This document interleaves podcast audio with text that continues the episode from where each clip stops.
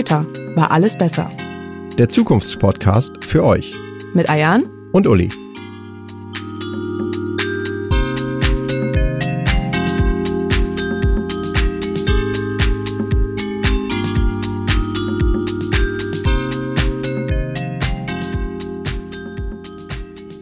Hallo und herzlich willkommen zu unserer mittlerweile fünften Folge.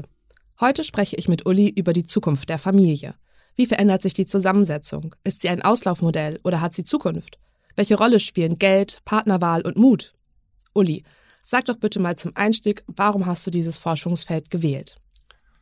Ganz ehrlich, weil die Familie für mich selber im Zentrum meines Lebens steht. Damit meine ich jetzt nicht nur meine eigene Familie mit meiner Frau, unseren beiden Kindern, aber auch wirklich meine Verwandtschaft, meine Wahlfamilie, also Freunde, Nachbarn, meine Lieblingskollegin. Also das ist wirklich ein großes Thema für mich. Und Familie ist natürlich auch ein Bestandteil des demografischen Wandels. Und den sehe ich wirklich als ja, vielleicht die größte Veränderung für die Zukunft an dieser Wandel wird wirklich unser Land, aber auch unser aller Leben prägen. Darum sollten wir jetzt anfangen, uns darauf vorzubereiten. Aber Uli, Moment mal, demografischer Wandel, das klingt ja nun gar nicht nach Zukunftstrend, äh, hat gesprochen eher nach eingestaubt und langweilig, denn darüber spricht man ja schon seit Jahrzehnten. Wieso meinst du, ist es dennoch relevant?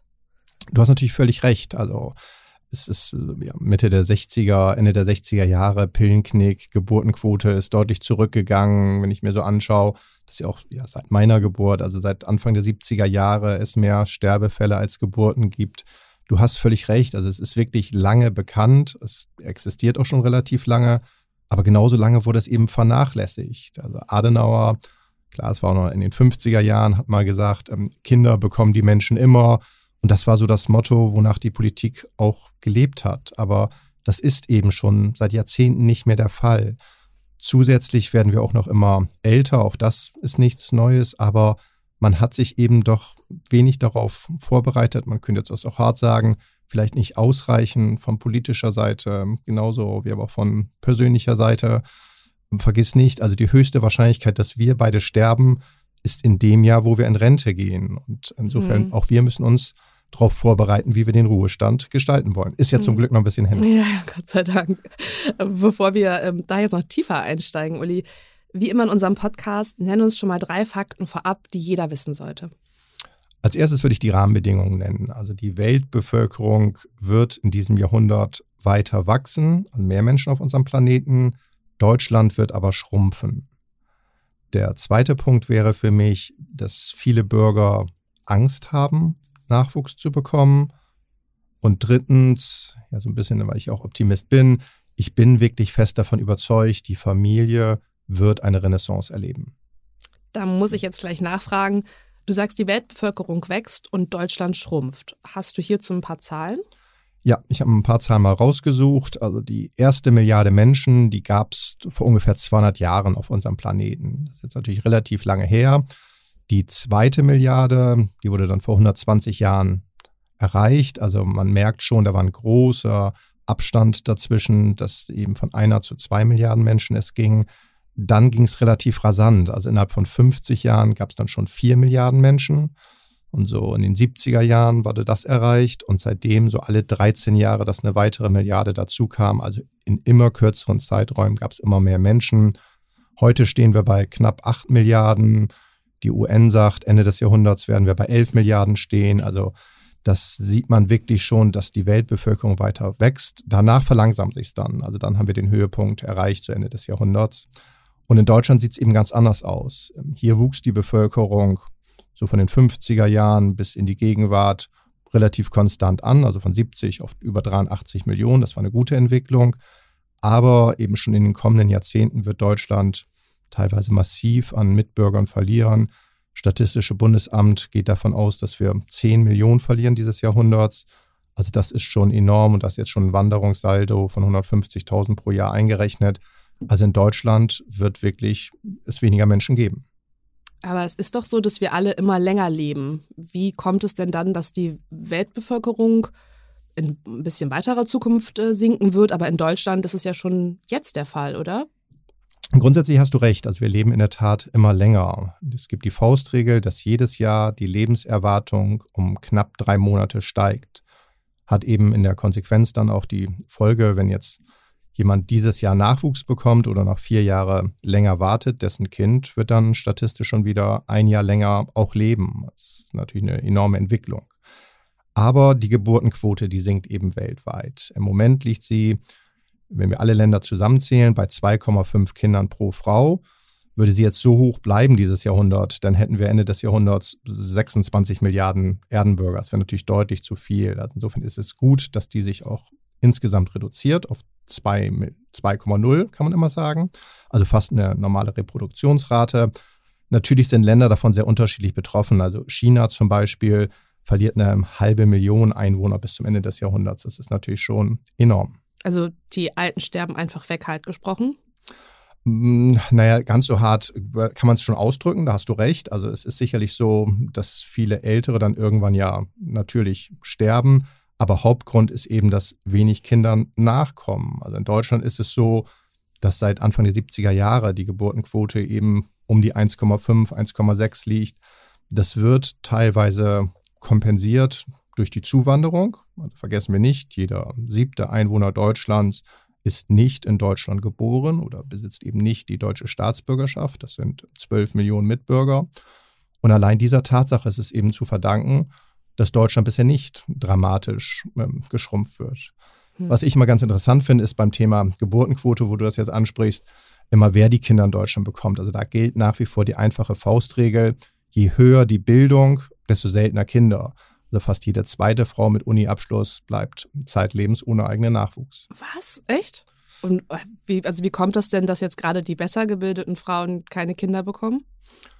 Man kann sagen, die Bildungsexplosion hat vor allem bei Frauen stattgefunden. Also es ist ja heute schon so, dass wir mehr Abiturientinnen haben, mehr weibliche Studierende, dass Frauen vom einfachsten Schulabschluss bis zur Promotion die besseren Noten haben. Äh, also die Zukunft ist da einfach sehr weiblich geprägt und dadurch verändert sich natürlich auch die Partnerauswahl. War es in der Vergangenheit ja oftmals so, dass Frauen nach oben geheiratet haben, also die Krankenschwester hat den Arzt geheiratet oder die Sekretärin den Manager. Das wird in Zukunft eben andersrum sein. Da wird also, die Ärztin. Das hört sich jetzt aber schon ziemlich hart an, irgendwie nach, nach oben und unten heiraten.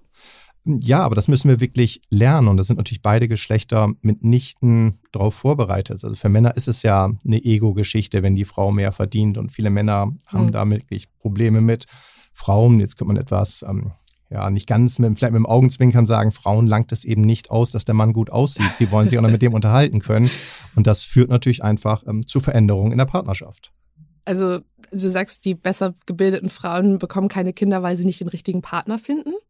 Ist also wirklich mit der häufigste Grund. Und insofern muss da wirklich auch von beiden Geschlechtern umgedacht werden. Und natürlich müssen auch neue Modelle her, dass es in Zukunft einfach gleichberechtigter an Partnerschaften zugeht. Gibt es denn noch andere große Unterschiede zwischen Frauen und Männern, gerade wenn es um den Kinderwunsch geht?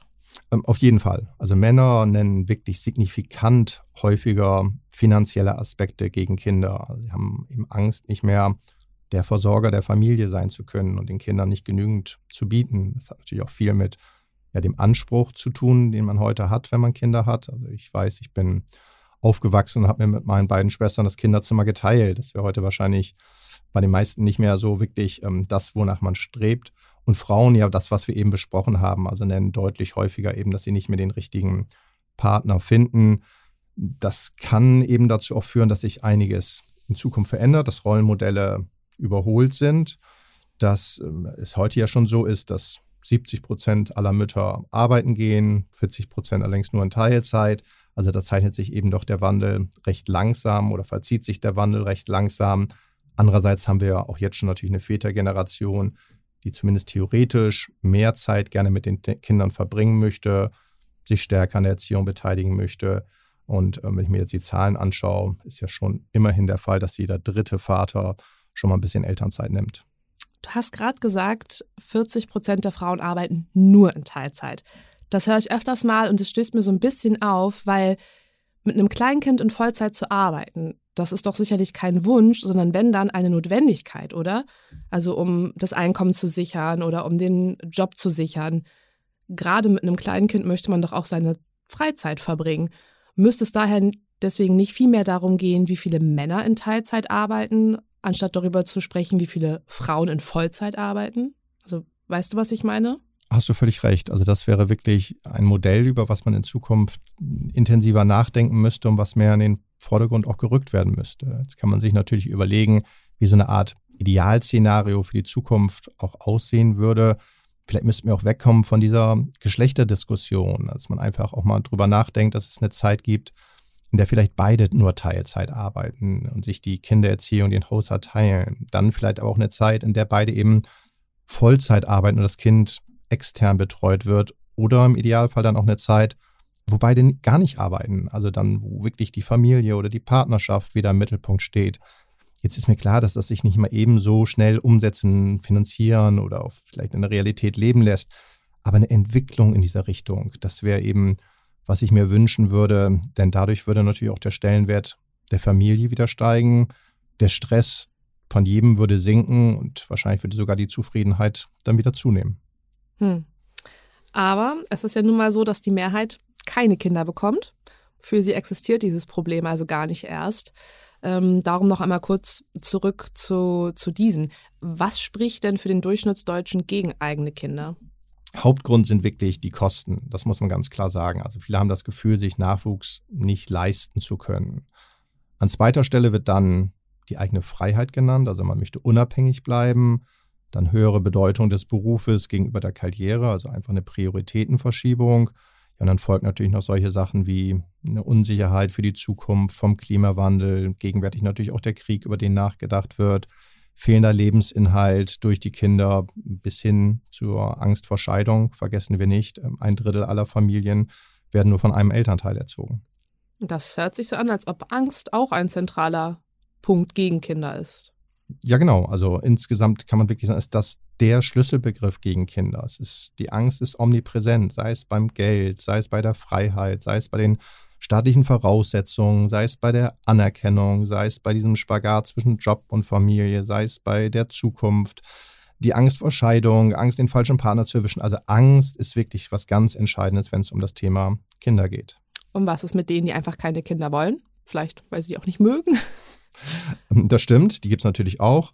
Und es gibt auch Untersuchungen dazu, dass bis zu einem Drittel aller jungen Menschen weltweit sich eben mittlerweile bewusst gegen Kinder entscheiden. In Deutschland ist die Zahl jetzt nicht ganz so hoch. Und die Gründe sind dafür wirklich auch durchaus nachzuvollziehen. Es ist der Klimawandel, der angeführt wird, also eine Überbevölkerung, dass man da entgegenwirken möchte, dass es eine unsichere Zukunft ist, dass einfach ähm, es bei den jungen Menschen andere Lebensprioritäten geht, also dass die lieber vielleicht reisen möchten, Geld verdienen möchten, ihre Zeit anders nutzen wollen. Das ist ja auch alles völlig legitim. Natürlich muss man jetzt auch sagen, das sind immer Momentaufnahmen. Bei vielen ändert sich sicherlich auch die Meinung dann noch mit dem Alter oder wenn sie in einer festen Partnerschaft leben. Das ist natürlich nicht in Stein gemeißelt. Ja, ja, wenn. Ne? Wir haben ja gerade darüber gesprochen, wenn sie in einer festen ja. Partnerschaft leben. Ähm, Kleiner Exkurs dazu fällt mir gerade ein, wie findet man denn den richtigen Partner? Das ist auf alle Fälle anders als in der Vergangenheit. Also ich da so an die eigene Entwicklung denke, so in den 80er Jahren, da hat man immer gesagt, so 40 Prozent aller Partnerschaften entstehen über Freunde oder über die Familie. Dann jede dritte Liebe entstand über die Arbeit oder an der Uni und ähm, jede vierte dann eben, wenn man am Wochenende ausgegangen ist oder wenn man gemeinsame Hobbys hatte. All das gibt es heute natürlich auch noch, aber es wird eben immer unwichtiger. Dafür ist es mittlerweile fast jeder Zweite, der sich eben online kennenlernt. Klar, das erleichtert die Partnersuche enorm, bringt aber eben auch gewisse Herausforderungen und Schwierigkeiten mit sich. Was meinst du da? Ja, eine amerikanische Studie, die relativ aktuell ist dazu, ganz interessant, die hat gezeigt, dass sich 80 Prozent aller Männer, die eben online daten, sich nur für 20 Prozent der Frauen interessieren, die online eben dort aktiv sind. Das ist wirklich schwierig. Also das führt ganz klar zu einer ja, Selektierung, zu einer Spaltung, ähm, zu einer Ungleichheit innerhalb der Gesellschaft.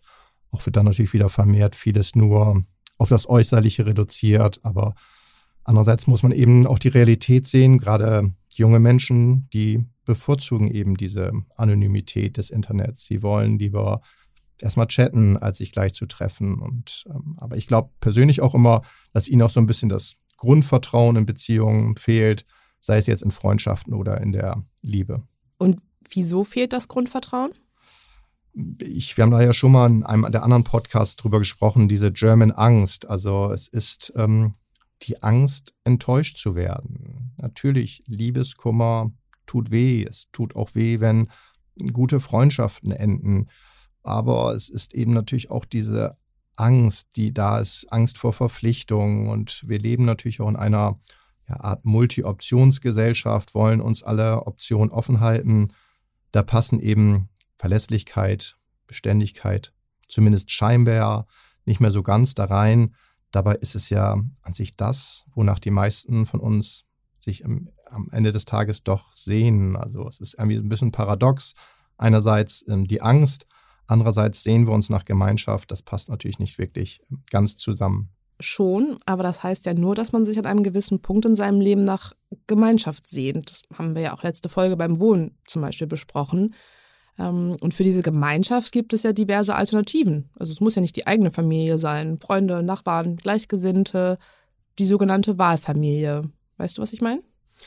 Total. Also das zeigt ja alles nur dieses menschliche Grundbedürfnis nach Zusammenhalt oder nach Zusammenleben. Wir wollen eben nicht alleine durchs Leben gehen. Wir wollen die Freuden des Lebens teilen, auch das Leid, das geteiltes Leid, das halbes Leid. Das, der Mensch bleibt eben ein soziales Wesen und ähm, ohne Beziehung will hier an sich keiner auf Dauer leben. Und es ist jetzt völlig gleich, ob es jetzt die biologische Familie ist, die Patchwork-Familie oder eben die Wahlfamilie. Und wenn wir jetzt weniger Kinder bekommen und mehr auf die Wahlfamilie, also die Freunde und Nachbarn und Kollegen setzen, wie verändert das dann die Zusammensetzung unserer Gesellschaft? Das erleben wir heute schon. Also wir haben seit gut zehn Jahren schon in Deutschland mehr Ehepaare ohne Kinder, man spricht immer von diesen Double Income No Kids, also Paare ohne eigene Kinder, als Ehepaare und Alleinerziehende und Patchwork-Familien mit Kindern. Das ist natürlich einfach eine Veränderung innerhalb der Gesellschaft, genauso wie sich die Zusammensetzung beim Alter ändert. Als ich geboren wurde, gab es doppelt so viel unter 20-Jährige wie über 60-Jährige. Heute gibt es eben mehr über 60-Jährige als unter 20-Jährige. Wenn wir jetzt in die Zukunft schauen und nehmen wir mal konkrete Zahlen, also sagen wir jetzt einfach mal zehn Jahre in die Zukunft, dann haben wir eben fast eine Million weniger unter 30-Jährige, knapp drei Millionen weniger im Alter von 30 bis 64. Dafür aber eben auch drei Millionen mehr, die schon im Rentenalter sind. Und für mich eine Zahl, die ich immer ganz interessant finde, ist das Jahr 2035. Das ist jetzt nicht mehr so weit weg. Da wird Deutschland die älteste Bevölkerung der Welt beheimaten. Wir werden dann acht Millionen sogenannte Höchstaltrige haben, also Menschen über 80 Jahren. Theoretisch könnten dann also in Berlin, Hamburg, München, Köln und Essen zusammen nur über 80-Jährige wohnen. Die Hälfte wäre davon allerdings pflegebedürftig. Auch das darf man nicht vergessen. Aber also nur mehr ältere Menschen zu haben, ist ja per se jetzt nicht schlecht. Völlig richtig. Es gilt ja auch nur auf die zu erwartenden Auswirkungen sich entsprechend vorzubereiten. Also Stichwort Fachkräftemangel. Das ist jetzt ja nicht nur im Pflegebereich, sondern es betrifft natürlich viele Unternehmen, die davon betroffen sind. Uns fehlen eben massiv Arbeitnehmende in Zukunft. Und auch die Gesellschaft verändert sich eben und darauf müssen wir uns vorbereiten.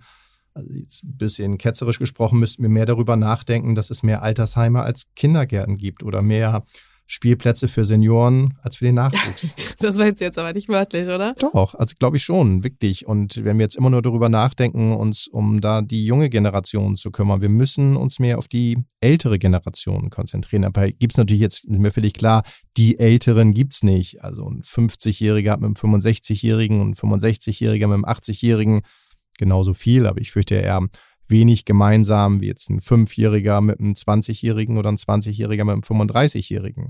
Also da müssen Unternehmen, Städteplaner, alle müssen da umdenken. Gleichzeitig müssen wir aber auch Konflikte entschärfen, also Konflikte zwischen Zielgruppen, zwischen Kinderlosen und Familien, zwischen Jung und Alt. Und ich sehe natürlich schon die Gefahr, dass gerade im Moment die Politik sich sehr stark auf die Bedürfnisse von kinderlosen, älteren Mitbürgern konzentriert und Familien, weil sie eben in der Anzahl kleiner werden, so ein bisschen außen vor sind.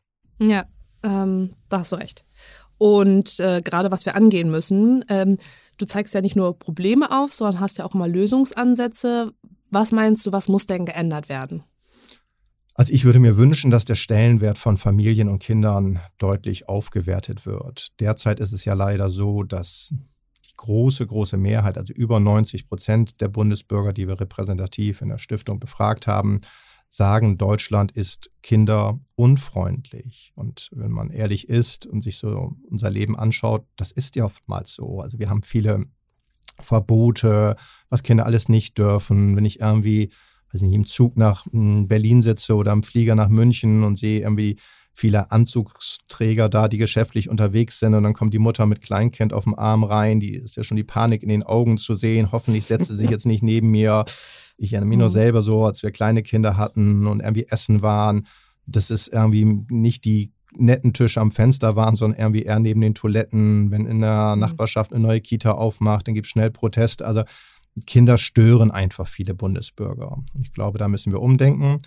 Der Altbundespräsident Herzog hat mal diesen schönen Satz geprägt, Kinderlärm ist Zukunftsmusik. Und ich glaube, da hat er wirklich mit Recht. Und ähm, ich habe ja das Glück, hin und wieder in den USA zu sein. Und wenn ich da sehe, wie mit Kindern umgegangen wird, das ist einfach was ganz anderes. Also ich erinnere mich noch, als die Kinder klein waren und wir dann am Flughafen ankamen, es war selbstverständlich, dass wir an allen vorbeigehen konnten, dass sich da keiner beschwert hat, sondern dass es halt eben war, ja, deine Kinder haben einen langen Flug hinter sich, natürlich kannst du jetzt als erstes durch den Zoll und deinen Koffer abholen. Mach das mal in Deutschland, da würden sich wahrscheinlich doch ähm, der ein oder andere beschweren. Also ich würde mir insgesamt wünschen, dass die Toleranz steigt zum Wohle der Gemeinschaft, aber natürlich auch zum Wohle des Einzelnen am Ende des Tages. Mhm, ja. Passend dazu, unser Podcast heißt ja nicht umsonst, später war alles besser. Was kann und wird sich denn zum Besseren wenden? Ein Richtungswandel zeichnet sich langsam, aber doch recht stetig ab. Also wenn ich mir die Zahlen anschaue, 2000 sagte nur jeder zweite Bundesbürger, dass für ihn Kinder und Familie ein Ziel im Leben sind. Heute sind es eben wieder drei Viertel, also dass die Talsohle durchstritten, übrigens deutlich mehr Frauen als Männer an der Stelle nochmal. Und setzt sich das wirklich in Zukunft fort, dann könnte man sagen, in zehn Jahren sind es dann vielleicht sogar vier Fünftel der Jüngeren, die eher wieder auf Familie setzen. Wir können uns aber auch die harten Zahlen anschauen. Also die Anzahl von Ehen nimmt wieder zu, die Anzahl von Scheidungen geht zurück, Ehen halten wieder länger, im Schnitt mittlerweile immerhin 15 Jahre. Höchste Scheidungsrate übrigens mit 47. Also für mhm. diejenigen, die gerade in diesem Alter sind, da muss man besonders aufpassen. Hm, zwei Drittel aller Scheidungen werden nach wie vor von Frauen eingereicht. Auch da ähm, sieht man eine Entwicklung. Aber hoffnungsvoll, weil du auch gesagt hast, was wird eben besser, hoffnungsvoll, stimmen mich wirklich so diese kleinen Begegnungen, die ich vielleicht auch selber habe. Also wenn ich mit meinen Studierenden am Ende des Studiums spreche und gerade mit den weiblichen Absolventinnen und denen die Frage stelle, was wollt ihr jetzt eigentlich machen? Wollt ihr arbeiten? Wollt ihr reisen? Wollt ihr leben? Wollt ihr eine Familie haben? Dann höre ich eben immer öfter, dass sie sehr selbstbewusst sagen, ja, natürlich bin ich gut ausgebildet, natürlich möchte ich Geld verdienen, natürlich möchte ich die Welt kennenlernen, mich selbst verwirklichen, aber deshalb bin ich eben nicht bereit, meine Beziehung zu beenden oder auf Kinder zu verzichten. Also hierauf müssen wir uns einstellen. Die junge Generation macht eben ernst und verlangt auch ganz klar in Zukunft von den Unternehmen, diese Vereinbarkeit von Beruf und Familie deutlich stärker in die Realität umzusetzen als noch ja, unsere Generation. Ich würde gerne noch viel länger mit dir drüber sprechen, Uli, aber wir neigen uns schon dem Ende ähm, der heutigen Leider. Folge. Ja. Darum zum Schluss ähm, wieder unsere Kategorie Was kommt, was bleibt, was geht. Uli, was kommt? Entgegen der häufigen Einschätzung ist die Familie kein Auslaufmodell. Also im Gegenteil, es zeichnet sich wirklich eine Renaissance der Familie ab. Und gerade in unsicheren Zeiten erweist sich die eigene Familie eben doch als verlässlicher Ankerpunkt im Leben sehr vieler Bürger. Das kommt sicherlich in Zukunft wieder. Was geht? Ich glaube, traditionelle Rollenverteilung innerhalb der Familie, also stattdessen viel mehr Gleichberechtigung, sogar eher innerhalb der Familie als im Job. Also da, dass wir so das alte Modell haben, das wird, glaube ich, eher der Vergangenheit angehören. Und was bleibt? Familie ist und bleibt das Wichtigste im Leben. Also da sind sich die Bürger ganz klar einig, ähm, die Familie ist der Mittelpunkt im Leben. Zum Ende einer jeden Folge habe ich noch einen Fun Fact für euch. Es gibt zwischen der Lebenserwartung von Menschen und der Anzahl ihrer Kinder einen Zusammenhang. Mütter und Väter leben in der Regel länger als Kinderlose. Bleibt gesund und bis zum nächsten Mal. Und wenn euch diese Folge gefallen hat, dann lasst doch ein Like da und vergesst nicht, uns zu abonnieren.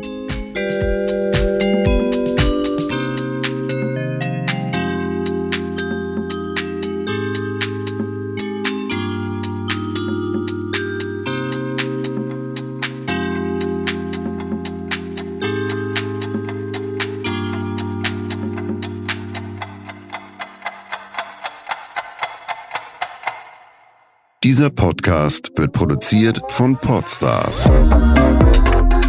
bei OMR.